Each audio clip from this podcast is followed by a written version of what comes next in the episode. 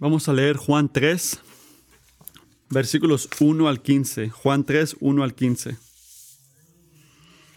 Había entre los fariseos un dirigente de los judíos llamado Nicodemo. Este fue de noche a visitar a Jesús. Le dijo, Rabí, sabemos que eres un maestro, que ha venido de parte de Dios, porque nadie podría hacer las señales que tú haces si Dios no estuviera con él. De veras te aseguro que quien no nazca de nuevo no puede ver el reino de Dios, dijo Jesús.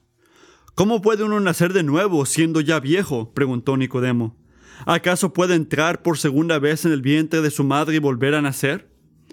Yo te aseguro que quien no nazca de agua y de espíritu no puede entrar en el reino de Dios, respondió Jesús. Lo que nace de cuerpo es de cuerpo, lo que nace del espíritu es del espíritu. No te sorprendas de que te haya dicho, tienen que nacer de nuevo. El viento sopla por donde quiere y los oyes silbar, aunque ignoras de dónde viene y a dónde va. Lo mismo pasa con todo el que nace del Espíritu. Nicodemo respondió, ¿cómo es posible que esto suceda? Tú eres maestro de Israel ¿Y no entiendes estas cosas? Respondió Jesús. Te aseguro que hablamos de lo que sabemos y damos testimonio de lo que hemos visto personalmente. Pero ustedes no aceptan nuestro testimonio. Si les he hablado de las cosas terrenales y no creen, entonces ¿cómo van a creer si les hablo de lo celestial? Nadie ha subido jamás al cielo, sino el que descendió del cielo, el Hijo del Hombre como levantó Moisés la serpiente en el desierto, así también tiene que ser levantado el Hijo del Hombre, para que todo el que crea en él tenga vida eterna.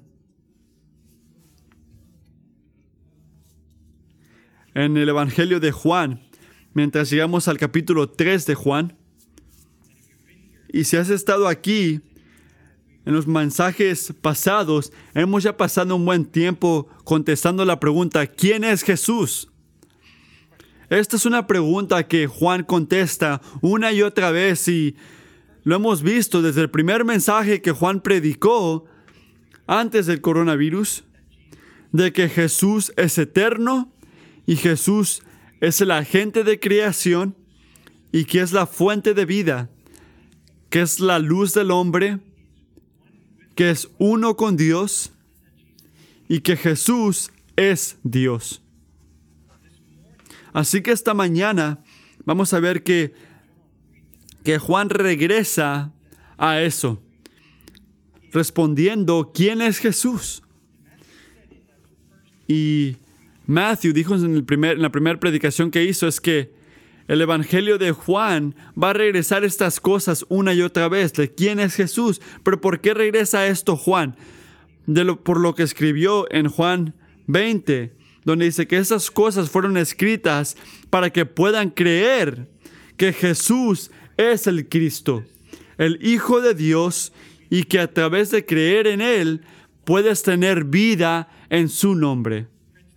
Amigos, esto es lo que importa. Esto es de lo que se trata el Evangelio de Juan, el que está diciéndonos de que puedas creer que Cristo es el Salvador, el Mesías, la promesa, el que cumple las profecías,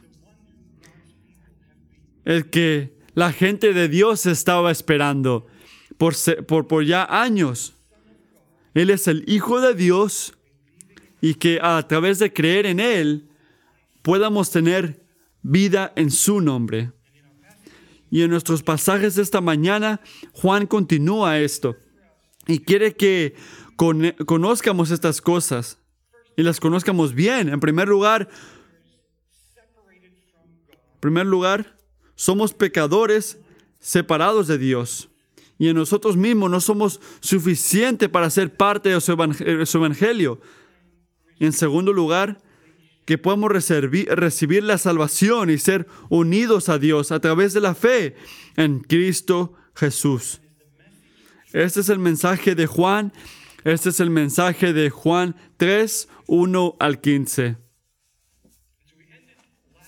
Así que terminamos la semana pasada en el capítulo 2 y quiero leer los últimos pasajes de ese, ese capítulo, porque es lo que nos invita a este capítulo.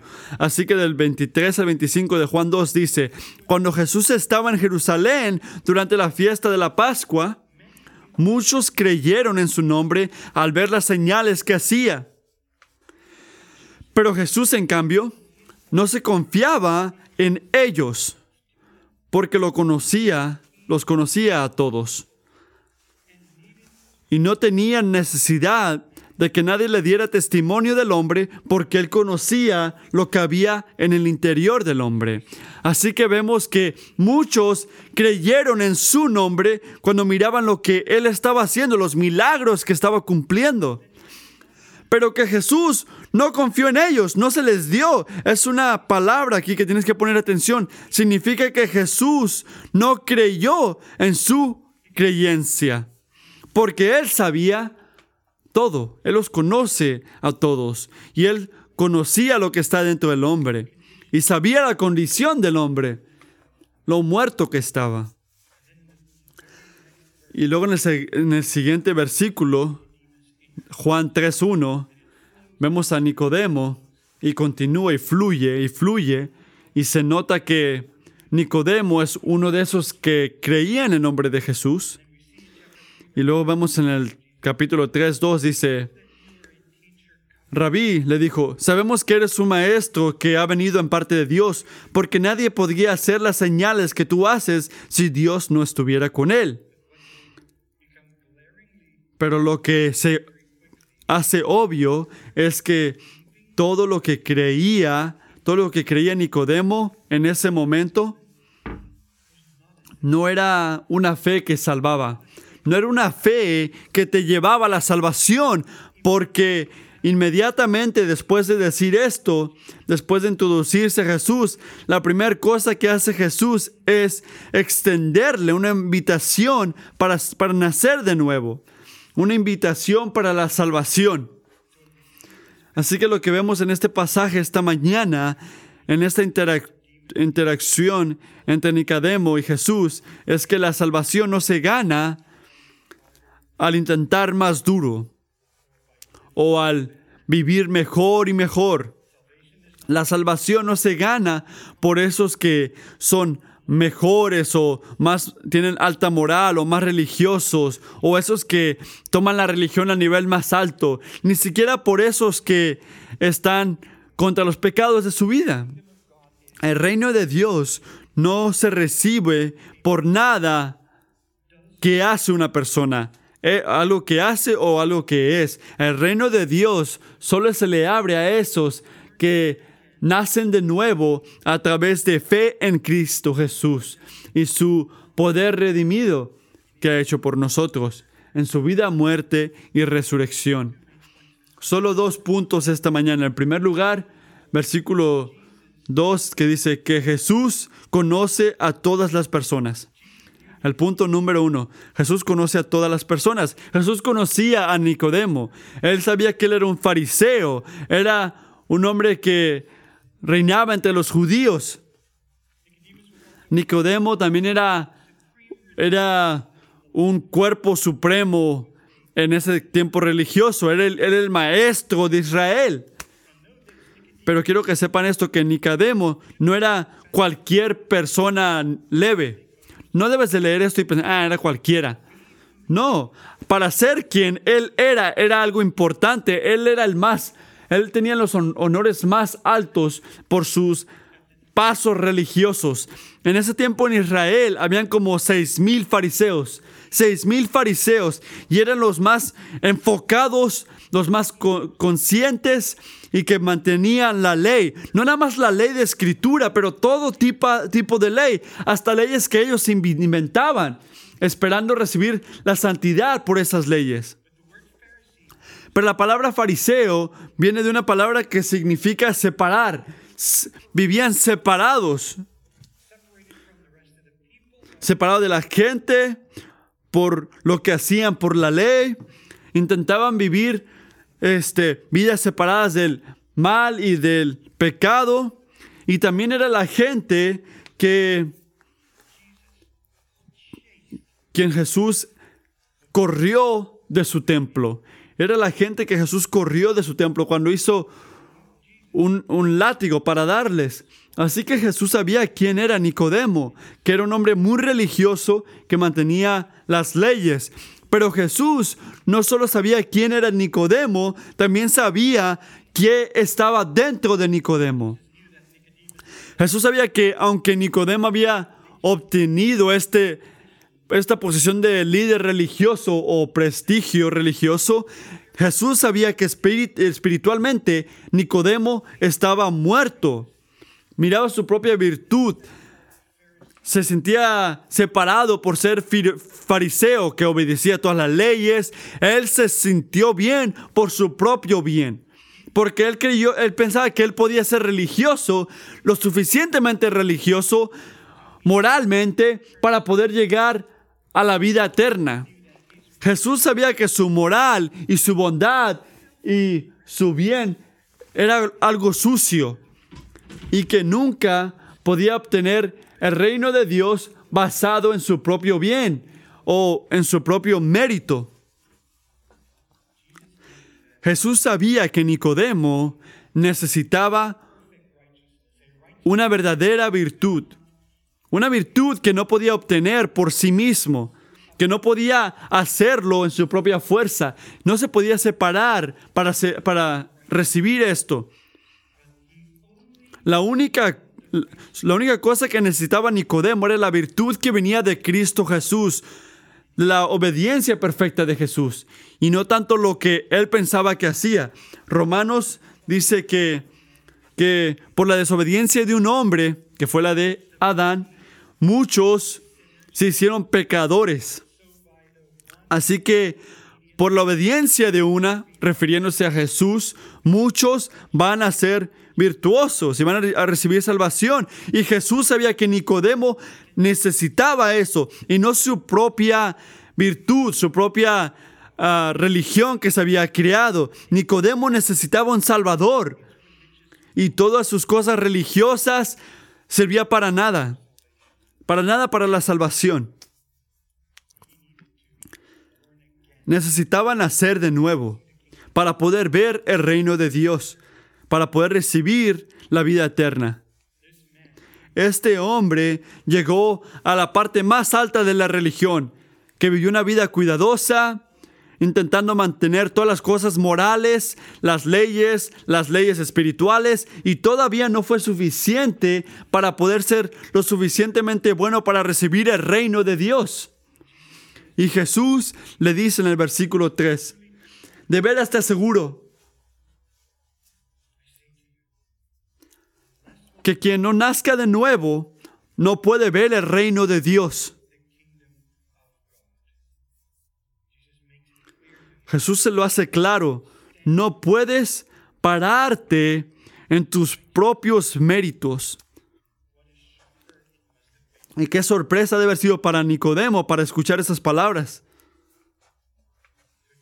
Así que Jesús conoce a todos, conoce a Nicodemo, pero Jesús también te conoce a ti y, te y me conoce a mí. Jesús conoce todo de ti, conoce dónde naciste, conoce el último nombre de tu maestra o la maestra que tenías, sabe a cuál prepa fuiste, sabe qué tipo de carro manejas, sabe tu preferida comida. Así que lo que te estoy diciendo es que Jesús sabe todas las preguntas de seguridad que contestas cuando se te olvida tu contraseña. Jesús conoce todo, todo de ti, todo de nosotros. Pero sabe más. Jesús conoce la condición de tu corazón y el mío.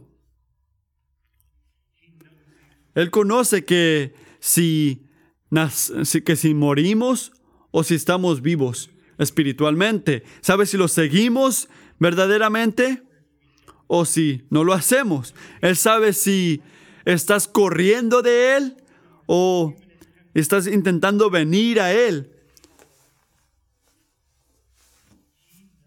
Él sabe si has sentido la salvación o no. Jesucristo también sabe que no importa lo duro que intentes, no importa lo tan separado que te quieres sentir del pecado, lo santo que te quieres convertir. Él sabe que esta cosa buena no es suficiente. No es suficiente para poder estar bien ante el trono de Dios. Jesucristo sabe que, como Nicodemo, tú y yo necesitamos una virtud que no es de nosotros. Esta virtud que solo vino por un hombre, la obediencia de Jesucristo. Esta es la virtud que tú y yo necesitamos para poder recibir el reino de Dios. Jesucristo sabe, sabe lo, lo caído que está el hombre. Él conoce nuestra separación del Padre que no tenemos manera de poder reconciliarnos con Él si no tenemos a Jesús. Estamos perdidos y vamos a continuar perdidos hasta que Él nos llame y que nos dé gracia para poder responder. No hay nadie que es lo suficientemente bueno para estar bien ante los ojos de Dios en su propia bondad, ni siquiera Nicodemo, que era un hombre muy virtuoso, un hombre muy religioso, y tampoco tú y yo. Esto puede que se escuche como, como un tipo, una, una verdad dura, especialmente si eres alguien que se cree una persona buena, una persona moralmente bien y escuchar que tu bien no es suficiente es difícil escuchar. Pero amigo, escucha esto. Hay buenas noticias. Hay buenas noticias que no solamente Jesús sabe esto, no solamente conoce a todos, pero el segundo punto de hoy es que Jesús ofrece salvación a todas las personas. Jesús conoce a todas las personas y ofrece salvación a todos. No sé si notaste cuando leímos este pasaje esta mañana que Jesús, la misericordia de Jesús, está obviamente este, enseñada aquí. Cuando Nicodemo vino hacia él y le dijo lo que pensaban de Jesús, que era un maestro que venía de Dios y que Dios estaba con él, Jesús hizo algo muy increíble. Le ofreció a Nicodemo la salvación no lo corrió como le ha hecho a otra gente, a los fariseos, o como le ha hecho a él mismo a los fariseos. Recuerden Mateo 23, donde les dice, hey, ustedes que son este, fariseos, hipócritas, porque ustedes son como tumbas que por fuera parecen bien, pero por dentro están llenos de, de muerte y toda cosa que es sucio. Así les dijo en Mateo. Jesús sabía que Nicodemo era el más de todos ellos. Era todo hermoso por, por fuera, y, pero por dentro estaba podrido. Pero no lo corrió por esto.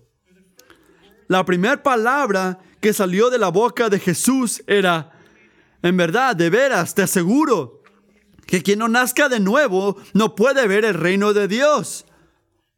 Nicodemo, así puedes entrar al reino de Dios. Estas son las llaves. Esta es la única manera que puedes entrar al reino de Dios, al nacer de nuevo.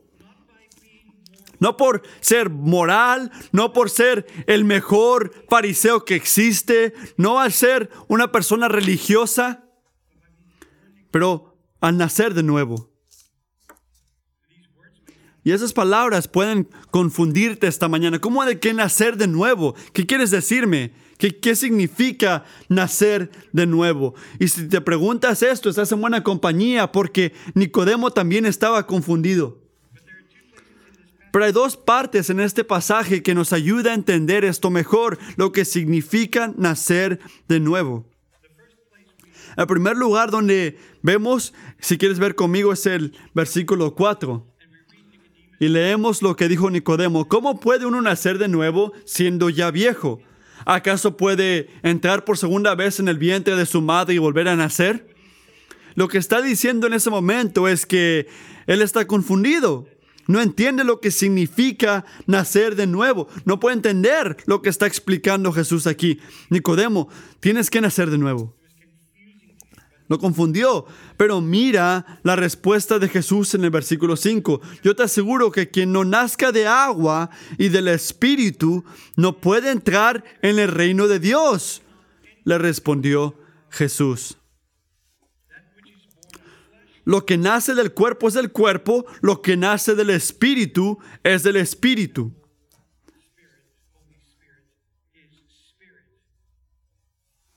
Nicodemo, no estás entendiendo. No estoy diciendo que tienes que físicamente volver a nacer. Estoy hablando de un, un renacimiento espiritual. Tu cuerpo nació del cuerpo, de la, de la carne, pero tu alma necesita volver a nacer a través del Espíritu Santo de Dios. Ah, para que puedas tener vida eterna a través de esto. Tu alma está muerta, aunque tú te crees virtuoso, religioso, tu alma muerta necesita nacer. Y esto es lo que significa nacer de nuevo.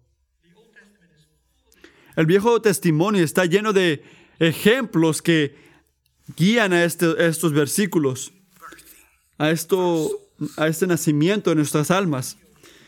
Ezequiel 36, 25 a 27, ya lo escuchamos esta mañana. Entonces los rociaré con agua limpia y quedarán limpios de todas las inmundicias y de todos sus ídolos los limpiaré. Además, les daré un corazón nuevo y pondré en su espíritu nuevo dentro de ustedes. Quitaré de su carne el corazón de piedra y les daré un corazón de carne. Pondré dentro de ustedes mi espíritu. Pondré dentro de ustedes mi espíritu. Salmo 51, 10.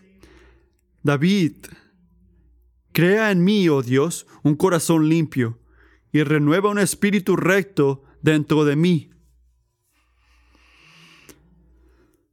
David quería ser renovado. Así que se lo pidió a Dios. ¿Puedes ver quién hace la obra aquí? ¿Quién crea un nuevo corazón? ¿Quién hace este nacimiento? Nicodemo es una obra de Dios. Pídeselo a Dios. Dice que yo, yo lo dice seis veces en estos dos versículos de Ezequiel. Esto no es algo que tú puedes hacer, Nicodemo. Esto no es algo que tú puedes recibir. Esto es la obra de Dios. Todo lo que tú estás haciendo sirve para nada. Un hombre muerto no puede salvarse. Necesita que Dios lo haga y necesita pedírselo a Dios. Dios es el que te lo puede hacer. Y un término teológico que usamos para hablar de nacer de nuevo es regeneración. Así que un escritor, Wayne Gruden, escribe regeneración así. Un acto secreto y soberano de Dios en el que imparte nueva vida a aquellos, que, quien, aquellos quienes llama. Un acto secreto y soberano de Dios en el que imparte nueva vida a aquellos a quienes llamó ese milagro más grande que puede sentir cualquiera. Cuando tú estás muerto y nacer de nuevo. Muerto, hecho vivo. A través de nacer de nuevo, ser regenerado, ser espiritualmente renovado por Dios. Por Dios. Y esto llama por gozo este, esta obra soberana de Dios para nosotros recibir el reino de Dios va a hacernos vivos. Vamos a atesorarlo en la eternidad por esto. Vamos a conocerlo por esto. No hay palabras que puedan explicar lo increíble ¿Qué ocurre cuando Dios toma a alguien muerto espiritualmente y los hace vivos. hace eso. Así que esto significa que solamente podemos vivir como vivimos. Podemos esperar. Dios va a hacer lo que tiene que hacer. Me voy a cruzar las manos. Voy a esperar que Él me regenere. No.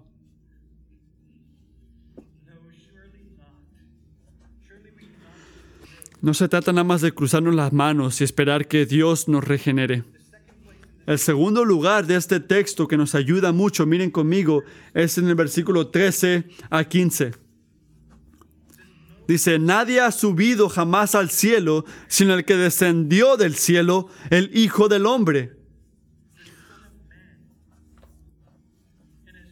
Como levantó Moisés la serpiente en el desierto, así también tiene que ser levantado el Hijo del Hombre para que todo el que crea en él tenga vida eterna.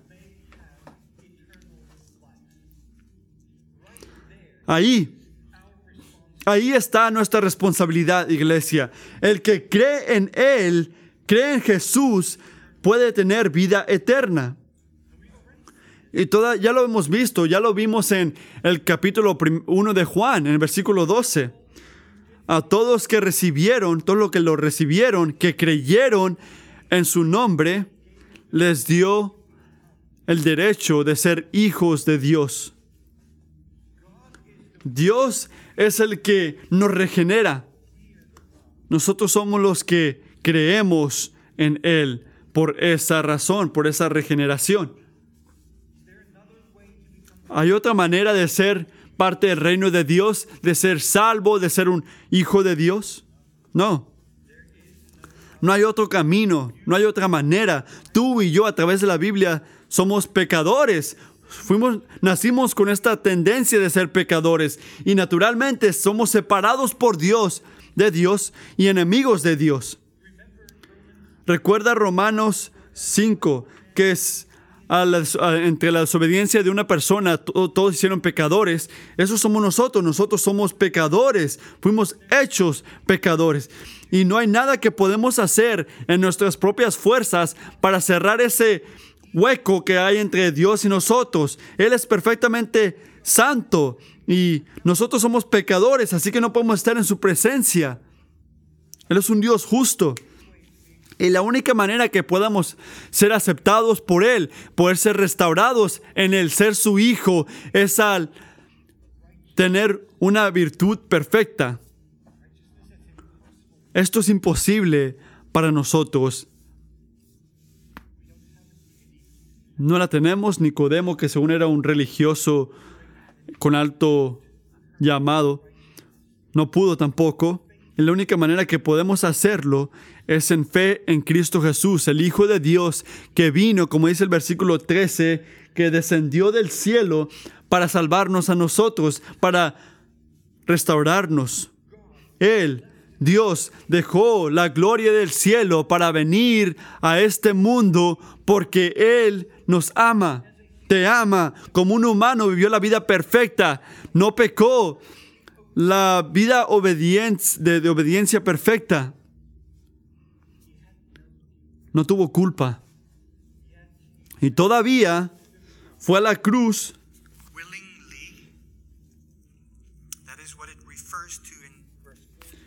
Fue a la cruz y lo vemos en el versículo 14. Es lo que se refiere en el versículo 14 cuando dice que tiene que ser levantado. Fue levantado a la cruz por su propia voluntad y en esa cruz se tomó ante sí mismo el pecado tuyo, el pecado mío, pasado, presente y futuro, y pagó todo, pagó todo. Al tomar la ira de Dios, el Padre, ante sí mismo, y en regreso nos dio, te dio, te da su virtud perfecta, la única virtud que puedes tener para poder pararte ante Dios como alguien aceptado.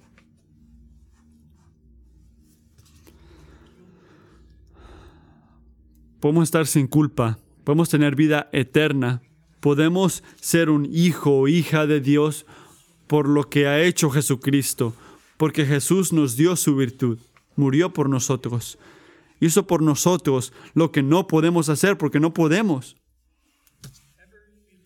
el que cree en Él puede tener vida eterna. Así que como Nicodemo necesitaba creer en la, en la obra redentiva de Cristo Jesús, de la misma manera tú y yo tenemos que creer en la obra de Dios, la obra de Jesús por la salvación. Así que si tú no has aceptado, no has experimentado esta salvación todavía, escucha aquí que Jesús te está diciendo esta mañana, como le dijo a Nicodemo ese día, debes de nacer de nuevo. El título de este mensaje, debes nacer de nuevo. Escúchame esta mañana que Jesús está llamándote esta mañana y te está ofreciendo una redención que ya ha, sido cumplida, ya fue cumplida por ti. No, no, no eres perfecto, no lo vas a hacer. No te está diciendo que hagas todo tipo de cosas para ser santo. No, Él lo hizo por ti y necesitas solamente recibir lo que Jesús ha hecho por ti al creer en Él, al creer en su Hijo. Te pido, Espíritu Santo, que ayudes a hombres y mujeres poder ver a Jesús, que puede llenarlos. La salvación que ofreces esta mañana, que sea algo que deseen. Abre los ojos ciegos. Jesús merece tu confianza, tu amor, la honra. Él dio su vida por ti. Y si tú pones tu fe en Él, Él te va a, regenerar, va a regenerar tu alma, te va a hacer vivo, te va a satisfacer va a llenarte de paz, con una satisfacción que no lo vas a encontrar en nada más. Él va a estar contigo en lo duro, en lo fácil. Nunca te va a dejar solo. Él va a ser el amigo más cercano que has tenido en tu vida. Y Él va a estar preparando un lugar para ti, para que puedas pasar la eternidad con Él. Cree en Jesús hoy. Empieza a seguirlo hoy como tu Dios y puedes recibir la vida eterna. Noten iglesia que esta mañana estás viendo la misericordia de Dios. Estás viendo la misericordia de Dios. Está ofreciéndote la salvación. Como se lo hizo a Nicodemo, Respóndele hoy. Mientras viene la banda aquí enfrente, quiero hablar con dos grupos de personas que están en este lugar hoy. Puede que haya gente aquí que piensa, yo no merezco. Yo soy muy malo para recibir este regalo gratis de la salvación. Simplemente Estoy al simplemente poner la confianza en Jesús. Y quiero recordarte que hace tiempo dije que no hay nadie lo suficientemente bueno para poder ser virtuoso a través de su propio mérito, su propia bondad. Pero hay otro lado a esta ficha. No hay nadie lo suficientemente mal o malo que Dios no pueda limpiar y salvar y hacerlo vivo cuando se arrepienten de sus pecados y lo siguen a Él.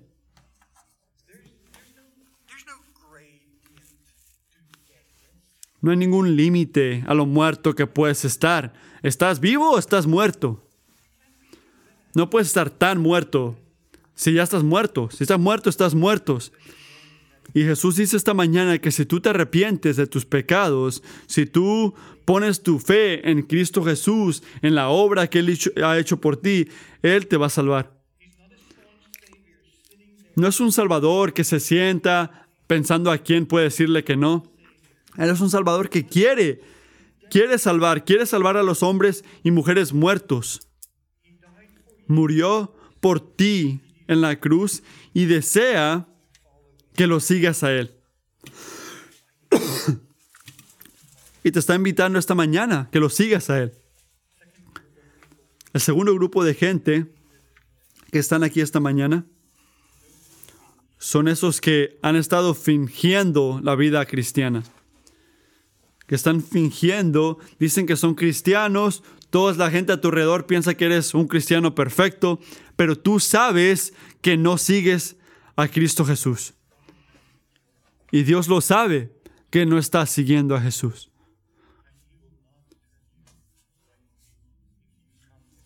No te va a rechazar si vienes a Él esta mañana. Pon tu fe en Cristo Jesús.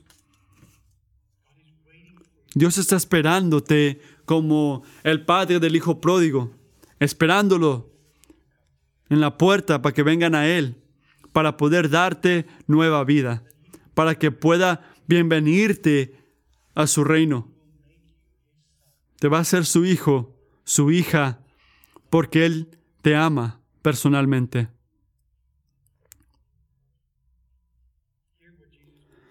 Escucha lo que Jesús hará por ti si pones tu fe en Él. Esto lo escribió un escritor llamado John Piper. En el nuevo nacimiento, nuestro aburrimiento muerto y pedregoso de Cristo es reensamblado por un corazón que siente el valor de Jesús. Un cristiano nacido de nuevo ha probado y visto el Señor, que el Señor es bueno y ahora nunca podrás sobriar o ver lo suficiente de Él. Cada nuevo día trae consigo su propia innegable necesidad de alimento, otra porción de, nuevo, de nueva misericordia, otra visión de Cristo. Y esto oro por ustedes. Que Dios le dé la fortaleza de poder responder a su llamado hoy y que puedas probar su misericordia hoy.